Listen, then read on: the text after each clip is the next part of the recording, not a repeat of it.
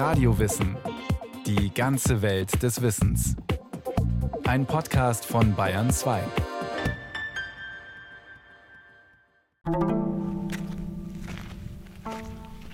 Der Aufstieg ist beschwerlich. Von Petra, der faszinierenden Felsenstadt unten im Canyon, hinauf zum 1200 Meter hohen Gipfelplateau des Um El Biara. Übersetzt Mutter der Zisternen. Hunderte von Stufen wurden in den vergangenen zwei Jahrtausenden in den Kalk- und Sandstein geschlagen, um auf den höchsten Berg der Gegend zu gelangen. Immer wieder wurde der Weg von Sandstürmen verweht, von Geröll verschüttet, von Erdbeben zerstört und ein ums andere Mal wiederhergestellt. In den vergangenen beiden Jahrhunderten von Archäologen, zuvor von Beduinen, zur Zeitenwende vom geheimnisumwitterten Volk der Nabatäer. Mich nimmt es jetzt Wunder, was für Keramik. Seit den 90er Jahren graben und forschen Archäologen der Berliner Humboldt-Universität rund um Petra. Zahlreiche Gebäudekomplexe, Tempel, Gräber, Villen aus den ersten Jahrhunderten vor und nach der Zeitenwende haben sie bereits freigelegt und dokumentiert. Auf dem Um El Biara sind sie auf eine erstaunliche Anlage gestoßen. Eine luxuriöse Wellness-Oase auf einem Berg mitten in der Wüste. Mit Marmorbadewannen, kunstvollen Mosaiken, Steinfiguren von badenden Jünglingen. Professor Dr. Stefan Schmid ist der Ausgrabungsleiter. Man darf sich da durchaus den damals üblichen Luxus vorstellen, der eben dadurch fast pervers wirkt, dass er eben an einem sehr, sehr unwirtlichen Ort praktiziert wird. Wir haben eine Badeanlage gefunden, die mit 20 auf 30 Metern doch äh, ganz anständige Dimensionen erreicht. Da gab es beheizbare Räume mit Boden- und Wandheizung. Es gab für den Endnutzer fließend Wasser. Das kommt zwar aus den Zisternen, wird aber in Zwischentanks erstmal eingefüllt und der Endnutzer, der kann da richtig seine Badewanne mit fließend Wasser äh, füllen lassen. Wir haben auch die Badewannen gefunden. Wir haben äh, Marmorskulpturen, die als Wasserspeier gedient haben, also wie man sich das im griechisch-römischen Mittelmeerbereich besser nicht vorstellen konnte, mit Marmor Platten ausgelegt. Das muss auch auf den antiken Betrachter ganz überwältigend gewirkt haben. Das zeigt halt, wie wichtig es war, zu zeigen, dass man das kann, dass man quasi die Natur beherrschen kann und nicht umgekehrt. Und das ist natürlich für ehemalige Nomaden schon eine tolle Leistung. Feinkeramik und Glasscherben lassen vermuten, dass es sich die Badenden auf dem Berg gut gehen ließen die größte Badewanne, die mehreren Personen Platz bot, also eine Art antiker Whirlpool, ist direkt an der Felskante installiert, hinter der es hunderte von Metern in die Tiefe geht. Antike Wellness mit Nervenkitzel und einem fantastischen Panorama. Vom Plateau reicht der Blick über ganz Petra und auf der anderen Seite bis ins Jordantal, ins heutige Israel. Lage und Luxusausstattung des Bergbades waren vermutlich so etwas wie ein Architekturwettstreit mit Herodes dem Großen, der nebenan in Judäa pompöse Paläste bauen ließ. Ziel war es, Macht und Reichtum zur Schau zu stellen. Die Nabatäer waren ja die direkten Nachbarn und auch direkt verschwägert mit Herodes dem Großen und seinen Nachfolgern. Da gab es einen regen Austausch von eben Heiratspolitik. Man hat sich auch mal hin und wieder bekriegt, aber man kannte sich jedenfalls sehr gut. Und im Königreich von Herodes dem Großen und seinen Nachfolgern kennen wir ja zahlreiche so Höhenresidenzen. Und unser Schlagwort ist so ein bisschen das Umelbiara, dieser Berg hier, die nabatäische Antwort auf Masada, auf die große Palastanlage von Herodes dem Großen am Toten Meer darstellen könnte. Die exponierte Position dieser Anlage, die nicht nur aus Badewannen, sondern auch aus Wohn- und Wachgebäuden bestand, hatte auch einen strategischen Grund. Unsere Arbeitshypothese ist die, dass hier oben eine Königsresidenz, eine Königsresidenz sich befunden haben könnte, aus folgenden Gründen. Der Berg äh, selber, das ist der Stadtberg von Petra, könnte man sagen, der überblickt das Stadtgebiet mit 300 Metern Höhendifferenz um El Biara, Mutter der Zisternen. Also da wird auch Wasser in Zisternen gesammelt. Offenbar wollte man hier oben auch größere Menschenmengen oder Menschen mit einem hohen Wasserbedarf temporär bewirtschaften können. Der andere Punkt, der Berg ist extrem wichtig für die Kontrolle des ganzen Gebietes. Petra selber liegt ja in einem tiefen Talkessel, da hat man keine Sicht, keine Möglichkeit, mit der Außenwelt zu kommunizieren. Und das ist natürlich ab dem Zeitpunkt, wo man von der nomadischen in die sesshafte Lebensweise wechselt, denkbar ungünstig. Und dazu dient dieser hohe Berg. Man hat hier eine perfekte Fernsicht und kann kommunizieren mit einer ganzen Reihe von Wachtürmen, die rund ums Siedlungsgebiet von Petra sich befunden haben und diese Informationen mit dem Stadtgebiet eben austauschen und kommunizieren. Wer waren diese Nabatäer, die in solch einem unwirtlichen, labyrinthartigen Schluchtensystem ihre Hauptstadt errichteten?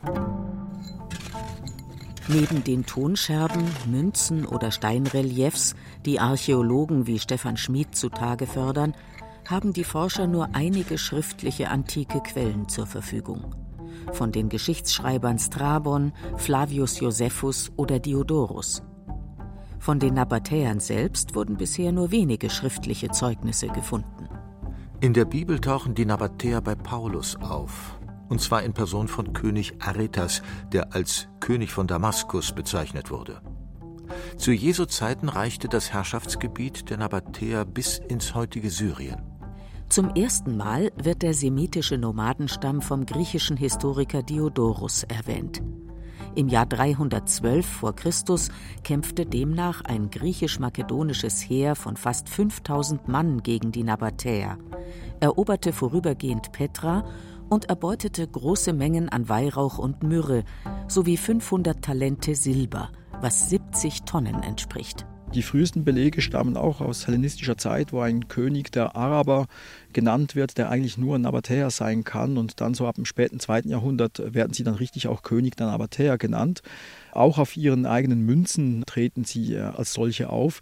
Äh, zumindest gegen außen muss das als monarchische Form äh, wahrgenommen worden sein.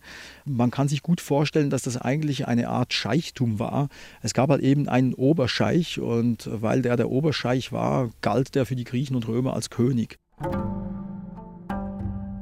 Aus ihrer Nomadenzeit hatten die Nabatäer die Stammesstrukturen bewahrt, auch als sie rund um Petra sesshaft wurden. Wie früher, als sie durch die Wüstengegenden im heutigen Syrien, Jordanien, Irak, Palästina und Saudi-Arabien zogen, lebten sie in Großfamilien und Clans. Davon zeugen große Versammlungsräume, die in die Felswände von Petra gebaut wurden. In diesen Bankettsälen finden sich sogenannte Triklinien, abgetrennte Räume, die an drei Seiten Sitzbänke hatten. In diesen Räumen wurde rituell gekocht, es wurden Tieropfer dargebracht und es wurde beratschlagt und zu Gericht gesessen. Als Nomaden hatten die Nabatäer keine eigene Schriftsprache. Sie bedienten sich des Aramäischen, also der Sprache Jesu, vor allem wenn es um Handelsverträge, Bauinschriften etc. ging. Mythische, rituelle oder alltägliche Dinge wurden mündlich überliefert. Da muss man offenbar unterscheiden zwischen dem, was sie gesprochen haben, das scheint wirklich arabisch gewesen zu sein, ein, ein Früharabisch, und dem, was sie geschrieben haben. Geschrieben haben sie tatsächlich aramäisch, das war damals so die Lingua Franca in diesem Teil der antiken Welt, wurde durch das persische Achämenidenreich flächendeckend als Verwaltungssprache eingeführt. Und in dieser Sprache schreiben die Nabatäer. Das ist eigentlich, kann man sagen, so schriftmäßig die Ursprungssprache des modernen Arabisch und des modernen Hebräisch. Aramäisch ist die Sprache von Jesus und auch die Bibel ist in Aramäisch äh, abgefasst über weite Strecken. Aus diesem frühen Aramäisch hat sich dann die arabische Schrift entwickelt, wie wir sie kennen. Und wie sie die Nachfahren der Nabatäer benutzen, die heute in den Hügeln rund um Petra leben. Ohne Strom und fließendes Wasser, in Zelten aus Tierleder, einem für die Männer, einem für die Frauen. Mein Name ist Haye. Ich bin 50 Jahre alt und ich habe sechs Kinder.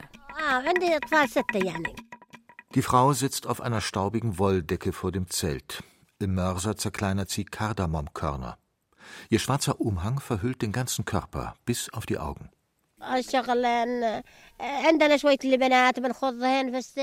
Unser Tag sieht so aus. Erst mache ich das Frühstück, meine Söhne gehen zum Wasser holen, die Töchter bringen die Ziegen zum Grasen. Wir essen Joghurt, Zwiebeln, Brot, trinken Tee. Sonst gibt's kaum etwas. Fleisch nur, wenn Gäste kommen. Dann schlachten wir eine Ziege.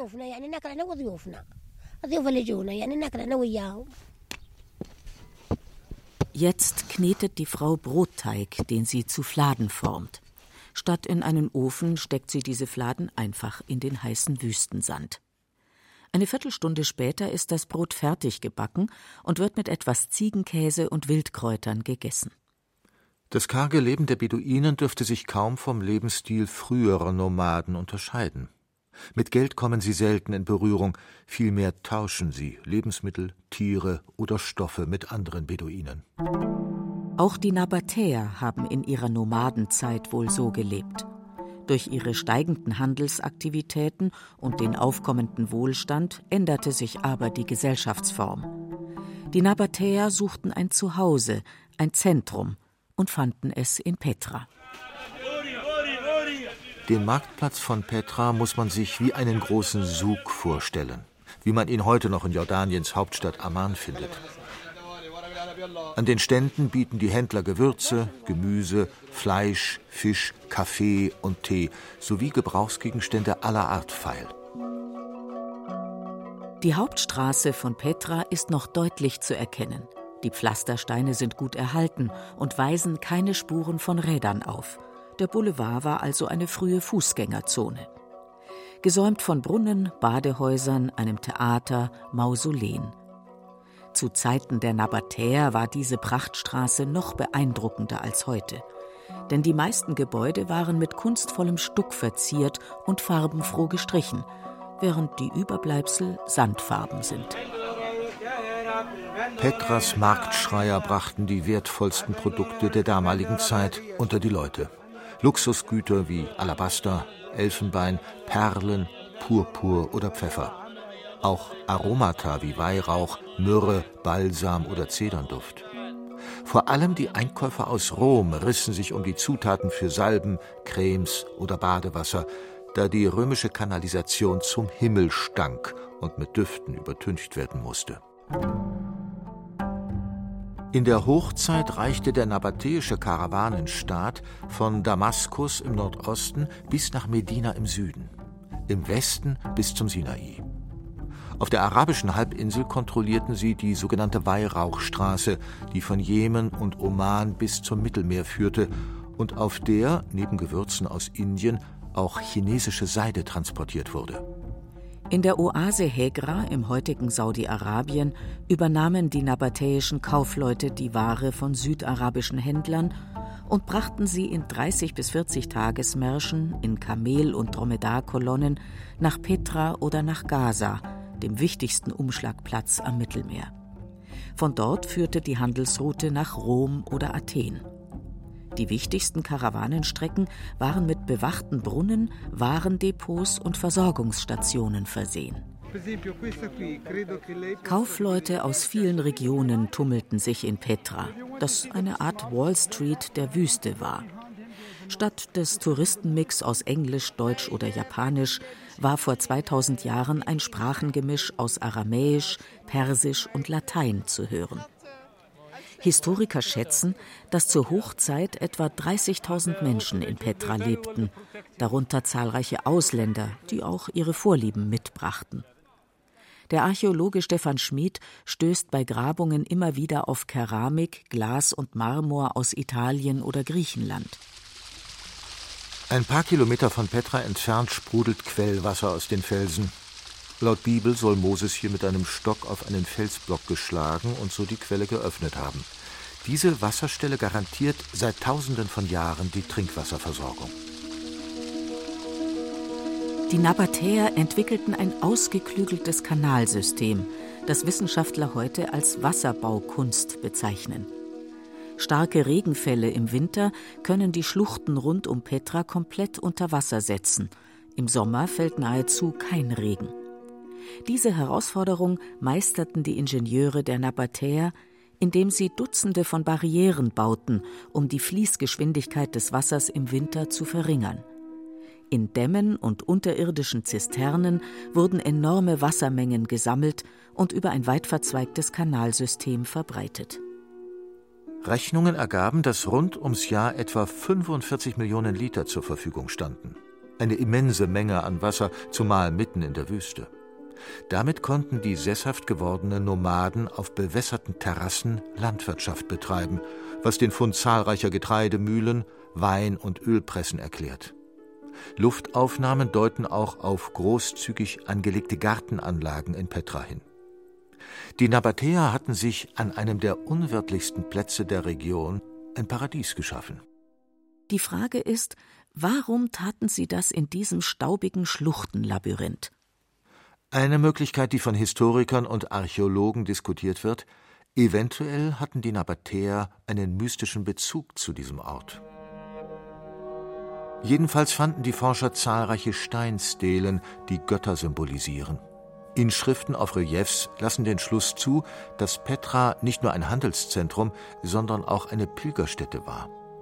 Vielleicht vermuteten die Nabatäer, dass die von ihnen angebeteten Gottheiten hier zu Hause sind.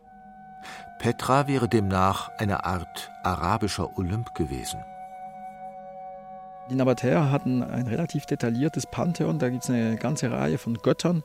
Allerdings scheint sich das auf jeweils einen Hauptgott so ein bisschen zu fokussieren, also eine stark trichterförmige Verengung oder Konzentration auf den einen Hauptgott. Hier in Petra ist das eindeutig Dushara, das heißt der von den Schara-Bergen. Und die Schara-Berge, das ist diese Gebirgskette, die den Übergang von der innerarabischen Hochebene in diesen arabisch-afrikanischen Grabenbruch in dem letztlich auch der Jordan und das Tote und das Rote Meer liegen, darstellt. Der war ganz wichtig, der Dushara und die Shara-Berge, weil von daher kommt das Segens- und kulturbringende Wasser. Von daher kommt aber auch das alles zerstörende Wasser, wenn man eben nicht aufpasst und das ein bisschen domestiziert. Lustigerweise oder interessanterweise, wenn es um die bildliche Darstellung von Dushara in griechisch-römischen Bildschiffren geht, dann taucht er als Dionysos oder Bacchus auf. Das gibt uns so ein bisschen eine, eine Vergleichbarkeit. Hauptgott Dushara wurde auch mit Vollbart als Verkörperung des griechischen Zeus dargestellt. So anpassungsfähig die Nabatäer in ihren Handelsstrategien waren, so flexibel waren sie mit ihrer Religion. Sie passten sich den Umständen an, lernten Gottheiten der Nachbarvölker kennen und adaptierten sie. Je nach Region beteten sie die lokalen Götter an. Das konnten auch Flüsse, Quellen, Berge oder Bäume sein. In der Beschreibung der nabatäischen Gottheiten finden sich Merkmale arabischer, persischer und vor allem hellenistischer Götter wieder. So hatte jede Siedlung einen eigenen Hauptgott, zum Teil glaubten einzelne Familien an eigene Wesen. Außerdem wissen wir von drei Hauptgöttinnen in Petra, deren wichtigste Al-Husa war. Ihr Name kann mit die Große übersetzt werden. Die britische Schriftstellerin und Fotografin Jane Taylor lebt und arbeitet seit 30 Jahren in Jordanien, hat mehrere Dokumentationen über die Nabatäer veröffentlicht. Neben der sehr variablen Religion beeindruckt sie auch die relativ gleichberechtigte Rolle der nabatäischen Frauen.